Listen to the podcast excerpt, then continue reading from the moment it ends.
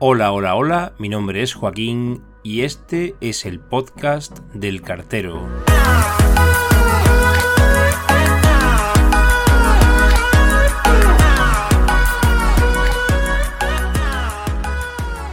Hola de nuevo y aquí no vive este señor. O eso dicen algunos usuarios cuando reciben una carta en la que viene reflejada su dirección, pero que va dirigida a una persona que no conocen. Ya dijimos en el episodio número 7 de los resultados de entrega que a esta situación se la informa por parte del cartero como desconocido.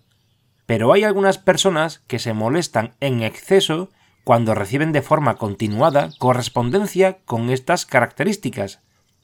A veces se debe a una equivocación y la procedencia siempre es la misma. Otras veces sucede porque ha habido un inquilino anterior, ya sea porque la vivienda estuviera alquilada o fuera vendida al que ahora es su propietario. En cualquier caso, hay quien piensa que es el servicio de correos quien tiene que remediar este asunto. Pero la verdad es que el operador postal actúa como mero transportista. En ocasiones, cuando este hecho sucede a menudo y el cartero es el habitual, el empleado de la empresa postal pública ya procede a la devolución sin mediar conocimiento por parte del perjudicado, o deberíamos decir molestado, porque más que un perjuicio es una molestia como comentábamos al inicio. Pero por mucho que se devuelvan las cartas durante años, un cartero no permanece perenne en su puesto de trabajo, sino que lo pueden reubicar, pueden sustituirlo, se tiene que ir de vacaciones, puede causar baja, etc. Y cuando esto sucede, el cartero, que ya sabe que en esa dirección concreta llegan cartas a nombre de un señor que ya no vive ahí, o que no ha vivido nunca, cuando llega un nuevo envío de esas características, el nuevo cartero la deposita en esa dirección y aparece nuevamente el usuario molesto. Y no está en manos del intermediario en la comunicación, es decir, correos, evitar que las empresas, administraciones y otros clientes particulares dejen de enviar estas cartas. De hecho, no existe en el área de admisión de ninguna empresa postal o de mensajería un sistema de control sobre los destinatarios y las direcciones existentes, las personas fallecidas, los envíos que van a ser rehusados o de los que no van a hacerse cargo. Nadie tiene una bola de cristal. Y generar una base de datos relativa a esas cuestiones no está permitida. Y por otra parte podría infringir la ley de protección de datos. Así que ese es el motivo de que existan los informes del cartero con su número de identificación profesional, firma, fecha, hora, detalle del resultado del intento de entrega y matasellado de la unidad de reparto, para que quede constancia del desenlace del proceso de distribución en el único punto de la red de correos donde puede conocerse con fehaciencia. Comprendido este punto, podemos hablar de las causas de que los remitentes sigan enviando las cartas a un destino en el que no se localiza a la persona a la que son dirigidos sus envíos, las cuales pueden llegar a ser muy variadas. En el caso de una entidad bancaria, simplemente ésta se rige por la obligatoriedad de las comunicaciones a su cliente, referida en las condiciones del contrato, y se limitan a efectuar dicha comunicación a la dirección que les consta y que fue consignada por el propio cliente a la firma del mismo, con independencia de que les sean devueltas y exista constancia sobre ello. En el caso de las administraciones, por cuestiones legales, sucede más de lo mismo, ya que la responsabilidad y los cambios de domicilio están supeditadas al interesado, con lo que el departamento correspondiente se limita a cumplir su cometido para no generar un menoscabo del deber impuesto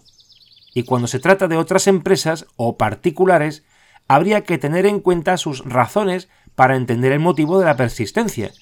Por ejemplo, las gestoras de cobros sobre impagos suelen continuar enviando estas cartas con el único propósito de disponer de informes reiterativos por parte de correos y sus empleados sobre la correspondencia de vuelta, que sirva para demostrar este hecho con posterioridad, en caso de negación del moroso a haber recibido comunicación alguna.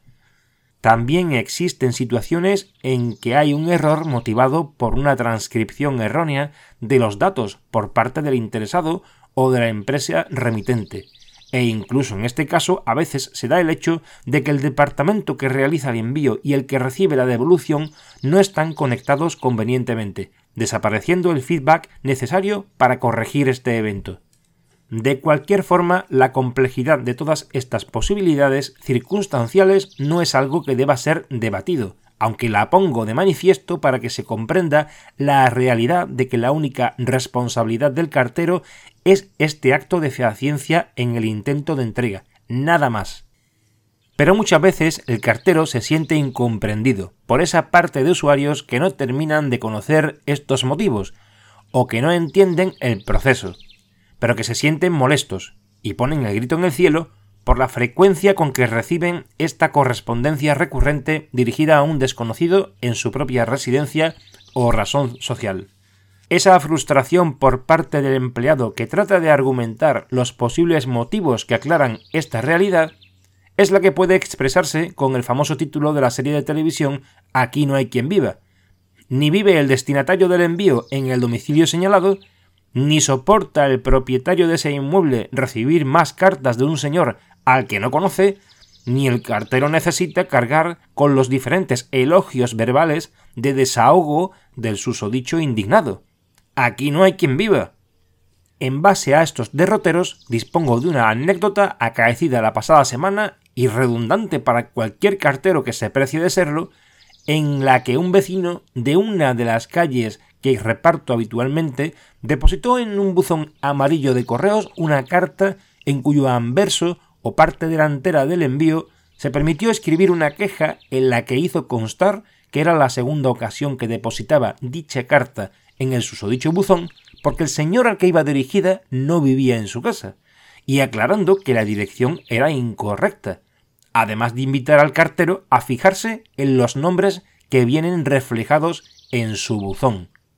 Tengo que decir que aquí hay mucha información y debe ser desmenuzada consecuentemente para que pueda ser entendida por el oyente. Vamos por partes.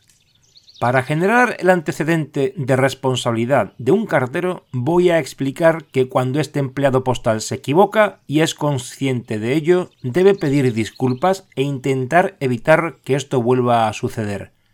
Todo el mundo sabe que el cartero, como persona que es, no está libre de errores, pero dado el caso del oficio delicado que desarrollamos, tenemos que aplicarnos como si las cartas que llevásemos a reparto fueran propias esta es la excelencia en cualquier trabajo, hacerlo para los demás como así lo quisiéramos para nosotros mismos. El error más común para que un cartero deposite una carta en el número 5 de la calle A en lugar del número 5 de la calle B es la rutina, la mecánica de trabajo que se repite y sobre todo cuando estamos clasificando en nuestra mesa individual varias cartas de la calle A y al aparecer una carta de la calle B no estamos prestando la debida atención y como acto mecánico que es, cometemos el error de clasificarlo junto a las cartas de la calle A. Pero el fallo del cartero cuando realiza esta función va más allá, y es que al organizar el reparto para salir a la calle, en el embarrie, como lo denominamos y del que ya hablamos en el capítulo 3, en ocasiones no revisamos la nomenclatura de la vía, sino que ya directamente pasamos a focalizar la mirada únicamente en el número para seguir ordenando las cartas según el itinerario que vamos a seguir en la vía pública. Y una vez en la calle, hacemos lo propio al depositarlas en los buzones, mirar solo el número. La fórmula ideal para evitar esto es estar concentrado a la hora de clasificar y así evitar caer en esa rutina automatizada que nos lleva a despistarnos. Volver a revisar el nombre de la vía, y no solo el número, cuando realizamos la ordenación para el reparto, y volverlo a hacer una última vez justo antes de depositarlo en el buzón del domicilio. Esto un cartero o cartera debe realizarlo con un golpe de vista, Vamos, que no se tarda nada, pero permite controlar los descuidos y cerciorarse de que se está haciendo el trabajo correctamente. Es muy difícil confundirse cuando se revisa hasta tres veces una misma dirección. No obstante, de nada se está a salvo, pero seguro que baja el porcentaje de errores a un nivel casi imperceptible. Por otro lado, cuando en un bloque de pisos, por ejemplo, un vecino deja una carta encima de los buzones, uno no puede saber si se trata de un desconocido, suponiendo de que hayamos depositado la carta en el buzón que se corresponde con la dirección indicada en la misma, o si hemos errado y dejado la carta donde no es, y el vecino, al que le ha caído en gracia, la ha dejado ahí porque no es suya. En esos casos es la única ocasión en que yo personalmente suelo revisar los nombres que aparecen en el buzón, si es que están expuestos, porque no siempre es el caso, pero si hay nombres reflejados en el buzón, porque tampoco hay obligación legal para ello, yo suelo introducir la carta en su buzón de destino, consciente de que la estoy depositando ahí, y no en otro lugar, ya que es donde procede según la dirección consignada. Si al día siguiente la vuelvo a encontrar encima de los buzones, doy por hecho que se trata del resultado de desconocido. También se puede llamar al porterillo o acudir a la vivienda de destino, pero unas veces por estar ausente y no poder contrastar el dato, y otras ocasiones porque no tenemos la necesidad, ya que se trata de una carta ordinaria, solemos evitarlo. Y era necesario aclarar esto para poner en situación al oyente, pues en el ejemplo que nos ocupa, el usuario molesto dejó su carta en un buzón amarillo de correos, en una primera ocasión, dándose por satisfecho de que la carta no iba a regresar a su casa, pero dado que la correspondencia de admisión de los buzones va dirigida al centro de clasificación, al detectarse que ya fue indexada y matasellada con anterioridad, vuelve a encaminarse a su destino, es decir, regresa al cartero sin que se haya devuelto fehacientemente. Por tanto, vuelve a ser clasificada, embarriada y depositada en el buzón del molesto usuario, el cartero no tiene por qué detectarla en el buzón amarillo porque no es su obligación revisarla, puesto que se la supone de admisión, y esa no es su tarea, sino la del CTA. En el caso de esta segunda ocasión, como la carta estaba manuscrita, con letras mayúsculas en el anverso, llamó a la atención del compañero que la recogió del buzón amarillo, y la separó de las de admisión, llegando a mis manos porque se trataba de una carta de mi zona de reparto, Aclarado el motivo de que no es en los buzones donde se depositan estas cartas para devolver, y haciendo un símil con el ejemplo de los buzones de una comunidad de pisos, el cartero no sabe si se trata de un desconocido o de un error propio de depositar la carta en otra seña diferente a la consignada en el envío. De este modo, si hubiera sido detectada en la primera ocasión antes de ser enviada al CTA, no habría podido conocerse ese extremo por lo que de todas formas tendría que haberse devuelto a depositar en la dirección del destino que marca el envío.